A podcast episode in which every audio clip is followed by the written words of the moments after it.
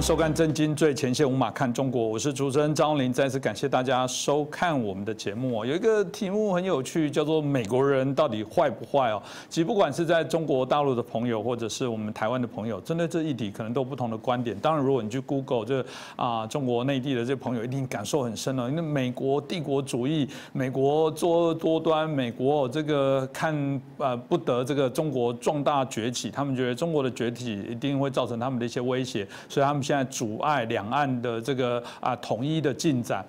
呃，一定会有非常多的说法。台湾内部也一样啊。最近我们遇到的一些问题，比方说美国人哦叫我们吃来猪哦来牛，这个很糟糕。然后美国都卖过时的武器，而且卖的特别贵，甚至呢没事这个军舰还这个经过台湾海峡，造成了这个我们中国不得不出这个啊舰艇哦来保护。但会有这样子内部他们这个中国的人民的一些说法，所以啊造成我们内部自相的残杀。所以最坏的就是美国人，真的吗？美国人到底有没有这么坏？我觉得值得我们好好来。来思考一下。那今天很开心邀请到我们透视中国的高级研究员，也是我们台大政治系的荣誉教授明居正老师。明老师你好，呃，主持人洪林老师好，各位观众朋友们大家好。老师你同意吗？真的美国人最坏吗？见不得中国越来越好。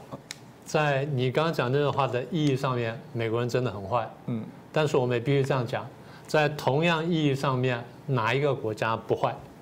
呃，坦白说了，我们再看一看，大概只有台湾比较不坏。我是研究国际政治嘛，大家都知道，在国际政治当中，我们是这样讲的，呃，每一个国家呢都必须呃照顾自己利益，要推进自己利益。嗯，每个国家多多少少都得做刚才你所指责的那些事情。为什么呢？因为我们说国际社会上基本上是一个无政府的一个状态，嗯，然后基本上呢是一个权力是一个这个丛林般的社会，所以呢每个国家别照得照顾自己，所以它是一个没有最高公权力的状态，那么所以导致刚才讲那些现象。嗯，老师这样讲，大家有点傻眼了。就是说，虽然我们谈这个四海一家哦，最好是这个大家全部都是一家人，都是地球村的概念，但明明全世界还是有两百多个国家，怎么会叫做无政府状态？怎么会叫做没有最高公权力呢？呃，大家这样想哈，我们所谓有权利或者有政府，意思就是说有一个最高的权利，它行使公权力。他行使公权力是按照定颁布出来的公开的法律，然后大家知道说如何做事，超过这法律时候，他就来执行这个这这个公权力。但有如果说一个国家如此，那没问题，每个国家都这样。嗯，那你刚刚说有两百个国家，两百个国家上面没有更高的一个公权力，等于是两百个个人，这每一个个人、每个国家都得为自己负责。换句话说，你是不是活下来，你要自己负责；你是不是安全，你自己负责；你是不是能够发展，你自己负责；你能不能扩张，你自己负责。什么叫你自己负责呢？别人不帮你负责，嗯，别人不管你的，别人只管他的。英国管英国，法国管法国，德国则管德国。英国不会没事做来管台湾，美国没事做不会去管马管这个索马利亚，然后德国没事做不会去管管乌克兰。简单说，每一个人先为了自己。行有余力才会去勉强考虑别人。简单说，我们认为在国际社会上面，每一个国家的行动为了照顾自己的结果，就是每一个国家都是自私自利的。嗯，因为每一个国家都自私自利，它就变成了说我们之上呢没有更高权力的话，所以反而形成了一个两百个政府之上的无政府状态。我们是这样讲的。嗯，嗯其实这次疫情哦，听老师这样讲，我内心还是有点混乱了。为什么这样讲？说是啦，大家都是自私，人不为己，天诛地灭哦。可是，在疫情哦，这疫情是最好检视，是有独善其身，自己自顾不暇，也没有能力去管别人。也有一些人会觉得，嗯，虽然我们自己也有一些问题，但我我还是必须要伸手去帮助别人。我我觉得台湾也遇见过，台湾当初一发生疫情，口罩到底该不该出去？很多国家有的时候管控，当然是以自己国家人民为优先。有些又说那是道义的问题啊，订单啊等等。我们看到这次在印度现在是啊疫情最惨烈的时候，呃，即便各国疫情还是持呃持续的在升温哦，但大家还是觉得应该要帮一点忙，这就有点错乱。说一方面又自私，但嗯适度大家还是会看到国际上还是有一些援助的状况，这又是怎么回事呢？第一呢，自私是根本的。嗯。第二，那在自私情况下，为什么要帮人家呢？因为你算完之后，怕说我虽然自私，但是不帮他呢，他可能会伤害到我。嗯。那，因为这是传染病的问题，所以我必须得帮他一下，免得他伤害到我。这第一种可能性。第二种可能性就是，我虽然自私，然后你也自私，他也自私，那为什么合作呢？三个自私人算算说，如果我们都自私的话，我们得到的比较少。嗯，如果我放弃一部分自私，我们大家合作的话，我们但我们共同得到的跟最后分下来的东西，会比原来我们单独去奋斗要得的要多。那所以我愿意去合作，这第二种可能性。第三种可能性就是人到底是人，多少有点点人道主义在那里，所以会帮忙。所以我刚刚讲的自私呢是一个基本的状态，但是呢在这种特别情况下呢，会有合作，会有帮助，会有什么？那还是会有。但是我还是提醒大家啊。国家在社会在国际社会上生存，基本上首先是自私自利的。好吧，这就回到真的最原始的那个物竞天择哦，这个适者生存，不适者淘汰。好啦，这的确也是如此啊，就是还是自己要先自立，就自可以自救啦，才有办法再做其他事情。这个跟台湾的国防，大家提醒，我觉得都一样哦。就一开始的题目，我有呃问老师说，对啊，美国人很坏，逼台湾做这些事情啊等等哦，这要不要再请老师更明确一点的来谈？因为老师这样说，对啦，好像从某个角度来看，好像是这样子。不过老师这语带玄机。好像从某些角度来说，是不是还是有不同的解读呢？应该这样说，就是美国人那样做呢，那美国人那样做了，但是我们怎么保卫我们自己？我们刚刚不是说了吗？美国人为他利益，他会自私自利，他想会啊卖一些这个美牛美猪给我们，然后我们不太愿意吃。那这个时候我们怎么办？我们要去谈判。嗯，我们不是束手就擒了，然后不是这举手投降。所以我觉得在美牛美猪问题上面，我们如果懂得谈判的话，如果善用台湾筹码的话，我们的损失会小得多。至少我们会得到一个相对公平的结果。这第一个部分，武器的部分比较尴尬。武器部分就是第一，我们做不出来；第二，我们面临非常大的威胁，我们有这需要。再来第三就是说白了，大家想想看，台湾人想想就清楚了。我们在全世界什么地方可以买到潜水艇？好像买不到。嗯，我们在全世界还有什么地方能够买到飞弹？不太多。嗯，我们在全世界哪些地方可以买到飞机？有，我们跟法国买过。嗯，我们跟美国买，还有别的吗？简单说就是我们需要。第二呢，我们做不出来。第三呢，我们能买的地方不太多。嗯，所以呢，这变成一个卖方市场，就是谁愿意卖，然后刚好我们需要，我们得跟他谈。在这个情况下呢，我们被剥削呢，我不是说应该，我只是说恐怕难以避免。但是话说回来，如果台湾善用我们自己筹码的话，我们的价钱会好一点。我常常觉得说我们比较不太会谈判，如果会谈判的话，不到这么严重。好，第三，美国人这个推台湾上火线，然后好好卖武器给我们，这个这样讲了。如果说美国人不推我们上火线，我们真的就不需要这么多武器吗？你觉得中共没有推台湾上火线吗？你觉得中共飞机飞到台湾是因为美国先飞过来，它才飞过来的吗？不是吧？当然不是，当然不是嘛。对，是中共的飞机先飞过来，美国才飞过来嘛？不是这样吗？几十年来不都是这样的吗？好，那我们再往下讲。我们过去讲过不？我们再说一次。美国飞机飞过来，中共飞机飞不过，不飞过来，你觉得台湾会不会觉得受到威胁？嗯，大概不会。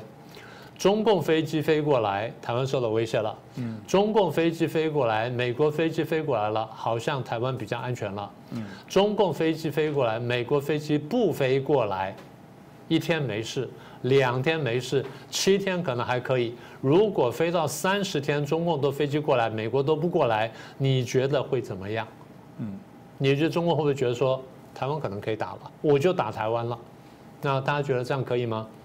所以大家现在看懂了，我们一直在讲，我们说中共飞机飞过来，美国飞机飞过来，并不是美国去挑拨中共，然后把台湾搞得很紧张，恰恰好是反过来，因为中共把台湾搞紧张了，美国让台湾比较不紧张，帮台湾避免战争了。所以我就讲，我就说，如果我们用同样的这个标准呢去评量的话，我们看到很多国家都比较坏，但是我们现在讲，你刚刚讲的是美国跟中共嘛。那我们就讲的再准确一点啊。那如果说我们到今天呢，真的用同样的标准，一模一样标准去评量，呃，美国跟评量中共。那我们中共做了什么？我们这样去讲讲它，然后我们再看美国做什么。美国做什么？我们讲讲它，再去看中共怎么样。嗯，这样讲了，我们看看会怎么样子。啊，当然老师刚刚提到，就是说这个在谈这个问题，我我我觉得民众应该很有兴趣啊，不管是台湾的，甚至我觉得是所有这些华人，哪怕是这个大陆地区的朋友，可能会想更深究这些事情的一个细究。老师要不要再为我们观众再讲的更清楚一点？好，所以刚刚那个飞机飞来飞去那个军事威胁，我们讲过了。是。这么多年来，中共一直威胁呢要打台湾啊。过去最早讲说学习台湾，后来讲说呢，我这个又呃一手和平，然后一手这个军事，然后就是两手并用，但是还是会打台湾。然后中间好像好了一段时间，然后就开始讲说我还是会打台湾什么的呢？最近我们听到说我最后会打台湾，我留岛不留人，嗯，都讲了这些话，呃。中共讲的话讲了几十年，台湾被吓了几十年，美国有这样讲过吗？美国讲说我要来打台湾，然后我要消灭台湾，我要用原子弹大台炸台湾，然后最后我要留岛不留人，美国这样讲过吗？所以中共讲打台湾讲了这么多年，美国没有这样讲，你觉得谁比较坏？嗯啊，这是第二个例子，第三个例子呢？我们参加国际社会的问题。呃，一九七一年，我们逼被逼的退出联合国之后，我们被逼的退出所有几乎所有的官方组织，谁逼我们退出去的？中共逼我们退出去的。所以现在什么民航组织了、气象组织了、什么这个呃卫生组织什么，我们都回不去。然后我们为了这个是不是参加一年一度的世界卫生组织的大会，还不是组织参加会议而已，那么多花了这么大力气，搞得我们在国际上呢非常被动、非常困难。美国还想办法帮我们，所以中共不断在打压我们的国际社会上参与。美国想办法帮我们，你觉得谁比较坏？嗯，好，这第第三个例子，第四个例子呢？我们可以看到，两岸过去一段时间呃和平交流做生意，从李登辉后期呢，这个门就打开了，我们也就就做生意。在做生意当中，我们不断听到就是台商被骗、被抓、被关什么等等。大家有听到多少的大陆商人在台湾啊规规矩矩做生意，因为被查税被什么原因被抓了吗？除非他犯了国安或犯了什么例子。而且我们的法律是明文的，我们不但法律是明文的，这个人这个大陆人在台湾做生意，如果犯了法法的话，是可以请律师帮他辩护的，而整个过程是我们大家可以看到的，对不对？除了说审理过程不公开之外，到最后呢，所有判决什么东西它是可公开的，我们都可以知道整个前因后果。大陆可以这样做吗？大陆有多少台商莫名其妙被抓了，都莫名其妙被出出事情的？而这么多年来，你说两岸和平交流，对这个前几年大家讲说和平交流，即便在两岸非常和平的过程当中，美中共不是一而再再三的切断两岸交流，好像制造事端吗？凤梨事件怎么来的？不就最近的事情吗？所以你觉得中共不坏吗？其实这个坏不只是对台湾了，你可能说老师不准，你这台湾观点啊，这其实你如果说澳洲之前被整了等等，哪个国家现在不吃过这个中共的一些亏呢？都是啊。当然，呃，除了这个我们刚提到的部分以外啊，我所知道应该还有不少的打压的事情。老师，你还想得出来还有哪些对于台湾？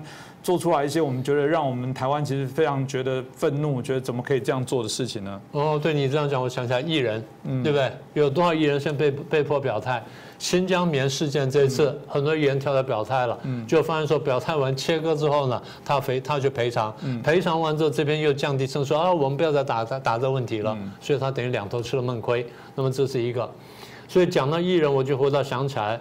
呃，譬如说周子瑜摇国旗事件，那我一直讲说这是很最诡异的事，因为在台湾摇国旗一般来说是比较支持统的哦，对中国是较为友善，结果也不行，你要到台湾要拿什么？拿白旗吗？对啊，然后再来就譬如说这个中国每年国庆不是办什么十一国庆什么晚会吗？很多台湾的艺人到大陆去谋生的话，你必须在上面帮大陆去唱大陆那些国歌或政治性的歌曲。嗯，呃，请问各位，大家有在台湾十月十号看到第一逼大陆艺人在台湾唱中华民国国歌的吗？其其实连逼台湾的艺人要表态的都没有。哎，我小的时候十月十号是看到很多艺人在这个国庆时候唱歌，没有错。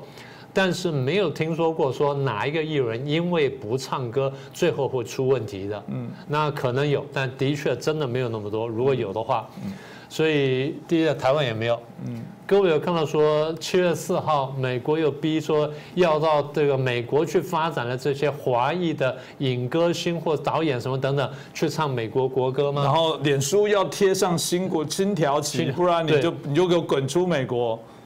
好像美国没有这样做，嗯，然后我们也不认为美国会这样做，我们也不认为美国将来会这样做，而中共这么多年来一直这样做，所以这样比一比，你觉得是中国比较坏还是美国比较坏？啊，这艺人的部分，你这样讲讲，我就想起来了，这么多年来呢，台湾很多人被抓，很多台商被抓，我知道，对，有些台商的确是这个作奸犯科，有些的确是走法律漏洞，但是我也知道，的确有许许多的很正当的商人，很正规商人。规规矩矩做生意，但被中共坑杀。嗯，各位不要去说别的吧。呃，你也认得那个高维邦先生？是，高维邦先生当年就到大陆去做生意，结果他因为有专利，然后回到河北廊坊去做生意，然后就被中共吃了。呃，细节我不多说了。吃完之后呢，他只身逃回台湾来，正准备打官司。结果呢？大陆报纸登了几十篇文章，赞扬说高维邦先生多么爱国，多么想念祖国，多么帮祖国建设、帮家乡建设，带了多少人回来。他这时候还在为他已经失去了财产在打官司，而官方在隐匿这消息的同时呢，居然还拿他出来吹捧作为样板，还骗其他人进去投资。在这过程当中呢，那我也访问过他，也访问过其他相关人。我们知道有无数正直的规规矩矩台湾人、台湾商人被抓，包括呢还有一些学者、教授、专家被抓。我朋友有被抓，现在被判刑的。那么还有一些就是法轮功学员被抓。所以换句话说，中共抓人很多时候是莫须有的这个罪名。呃，这个事情我也不用多讲。呃，小粉红们，你们想一想，我们知道有一些粉红就是。刚刚才在街上参加了这个支持政府，然后去对日本或对谁抗的示威游行，一回到家呢，家被拆掉了。嗯，你说这件事情在别的国家会发生吗？所以我们讲了半天，我们说，在一个比较进步的国家里面，我们基本上守法的，不但老百姓要守法，政府也要守法。法律是规范大家的，法律不是政府用来规范人民的，请大家想清楚。法律是人民同意后，然后请政府代为执行，来规范人民之间的关系，同时规范政府自己的行为。人民之间关系呢，那叫做民法刑法关系；然后这个政府对人民关系呢，那叫人权问题。这种事情在先进国家呢是非常重要的。这就是我们觉得说，台湾、美国它相价值观比较先进，而大陆比较落后的一个根本原因。所以在这意义上呢，我们讲说，啊，台湾商人在台湾做生意，在美国做生意，相对来说你有法律保护，你不会被莫须有的这个罪名呢所关押或所打压或欺诈。那么在大陆就会，所以在这意义上面，你觉得说中共比较坏，还是美国比较坏？嗯，这个部分其实也不止问这个台湾的民众，问所有的包含中国大陆的朋友。其实你在看到马云、马化腾这些啊，你们自己国家培养出来的这些所谓的呃商人们，最后的结果跟下场，我相信你们现在在茶余饭后应该也有偷偷在谈论这些事情了，一样就是让人觉得不可思议哦。而且老师刚刚让我感受更深的是，最近当然又在吵这个国际社会在谈这个台湾啊加入这个世界卫生组织的部分。你连这个的部分都要谈，要经过我，经过你干嘛？有吗？你最终的结果其实还不是只是政治上的宣誓，没有真心的要照顾台湾人民哦。我觉得这东西都值得让大家思考。的确，到底是谁比较坏哦？那。不过有人会说哪有我们中共非常好啊？你看我们一直就说那是因为你现在哦没有愿意啊这个啊这个顺服在我们中华人民共和国，不然我们一直都对台湾民众非常的宽大。你看我们过去给予你非常多的利多，给你们非常多的好处，所以我我们基本上只要统一之后，你放心的，我们会给予非常大的空间的。老师，这怎么看呢？回答你的问题前呢，你刚刚讲的疫情问题，我联想到前一件事情，你记得零三年的那 SARS 吗？对不对？非典肺炎。零三年 SARS 呢，台湾出现破口，台湾破口怎么来呢？香港过来的。那为什么香港的那个过来台湾这边会有破口呢？因为台湾不知道，嗯，对不对？台湾为什么不知道呢？因为中共没有告诉，没有不是说要照顾，不是说叫做你自己的人民吗？对啊，对，这是第一个，就是中共没有告诉我们。第二就是中共跟这个国际上通报呢也比较晚，嗯，但那次毕竟还是有通报。但更重要就是中共没有发布完整的消息，而台湾不在世界卫生组织里面，所以台湾不知道这件事情。在第一时间没有，台湾没有在第一时间时间之内就掌握到讯息，从而做出这个足够的回应，所以出现了破口。香港不是淘大花园的人来台湾嘛，所以出现的问题，当时闹得非常大。不过也幸亏有了那次经验跟教训，所以台湾这一次的应付呢还比较。不相信你中共，我 觉得只要任何风吹草动，我就以你会隐匿跟骗人的方式来处理就。对的，没有错。你这句话真的就让我回想起，就是呃，去年嘛，去年的这个一二三月那时候，大概一月份的消息刚刚开始出来的时候呢，当时大家不太确定。嗯。但是我因为有了零三年的经验，所以我当时比较警觉。我记得那时候过年是一月二十五号，然后那段时间呢，我没有做节目。过完年休假结束之后，二月初、一月底、二月初呢，我就回去做节目，去做有台节目。当时那些制作人呢，就给我看看一张照片，我一看，我说：“哎呀，我说你说对了。”他给我看什么呢？他给我看大陆的铁路图。我说：“一定全国传染。”大陆没有发布消息啊，那时候是二月初，大陆没有发布消息。大陆那时候还讲说应该不会人传人，钟南山讲的说不会人传人。我一看那张照片，我说应该呢会全国传人传染，因为现在已经看到有人人传人迹象。虽然我不是医学专家，但是直觉判断是有危险。第二就是所有车都在武汉交汇，然后那时候刚好是春运前后，所以应该是全国感染。完了之后呢，又给我看另外一张图，我说一定是全球感染。那天是二月三号左右，嗯，三号、四号、五号就那三天。所以我们在说什么呢？我们说的就是你刚刚讲那句话，因为中共会骗人，中共隐匿疫情，所以多次在国际上造成了公共防疫的缺口，包含台湾在内。所以你说对台湾人比较好，第一这点我是不相信的。第二，我过去真的碰过这事情，嗯，到大陆上跟他们来往，然后我们就谈了，因为他们知道我的背景，所以就跟我谈一国两制什么等等。然后讲说啊，你们台湾人呢，我劝你们还是接受一国两制吧，一国两制很宽大了，你们将来不会有更好的条件了，更何况呢，我们现在对你们比对我们自己人都还好。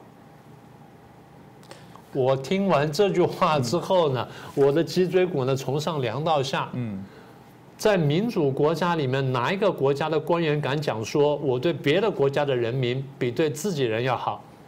或者说我对加州人比对比对佛罗里达人台湾哪一个政党做这样发言，那明天就下台了。对，换句话说，你一个官员，你的执政应该是首先照顾自己人民。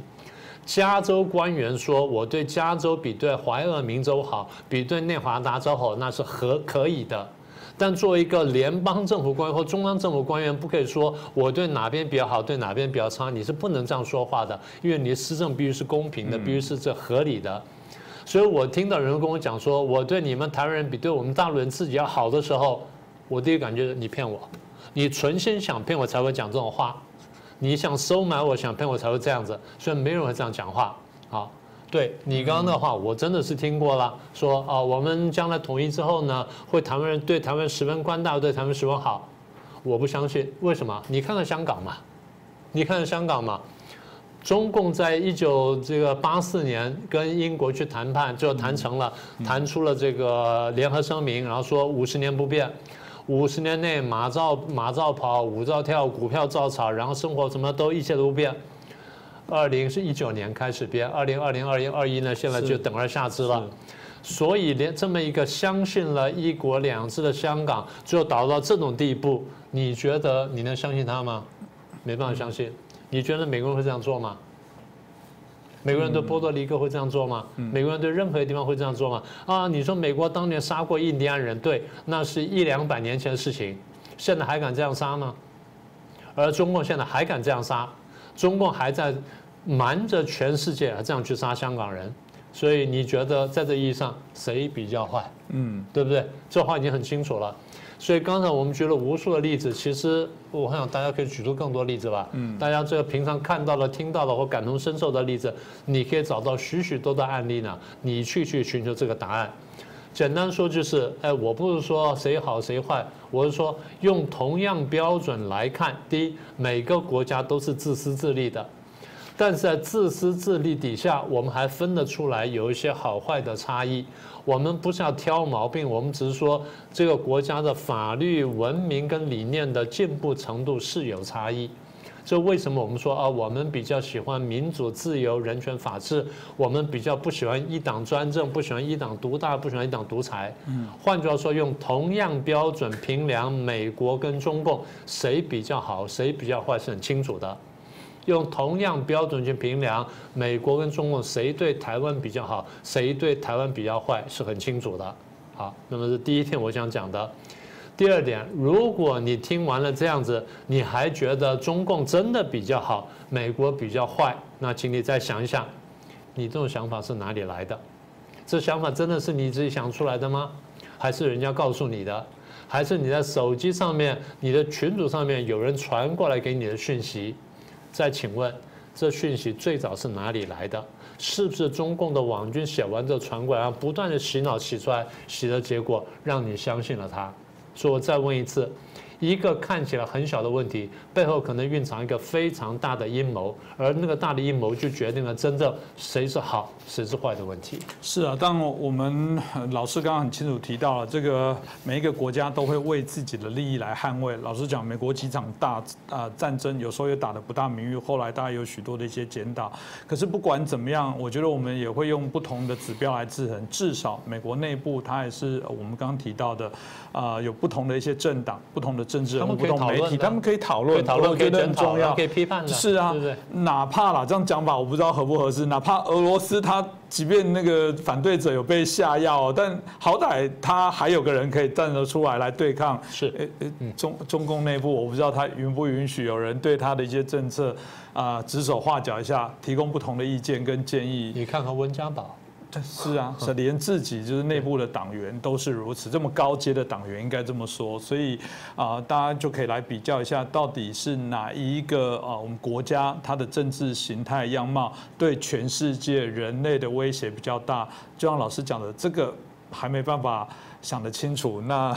那只能说我们的节目对，我们表示我们的节目还要再加油，我们应该更努力，让更多人来觉醒哦。今天谢谢明居正老师哦，也谢谢大家的收看哦。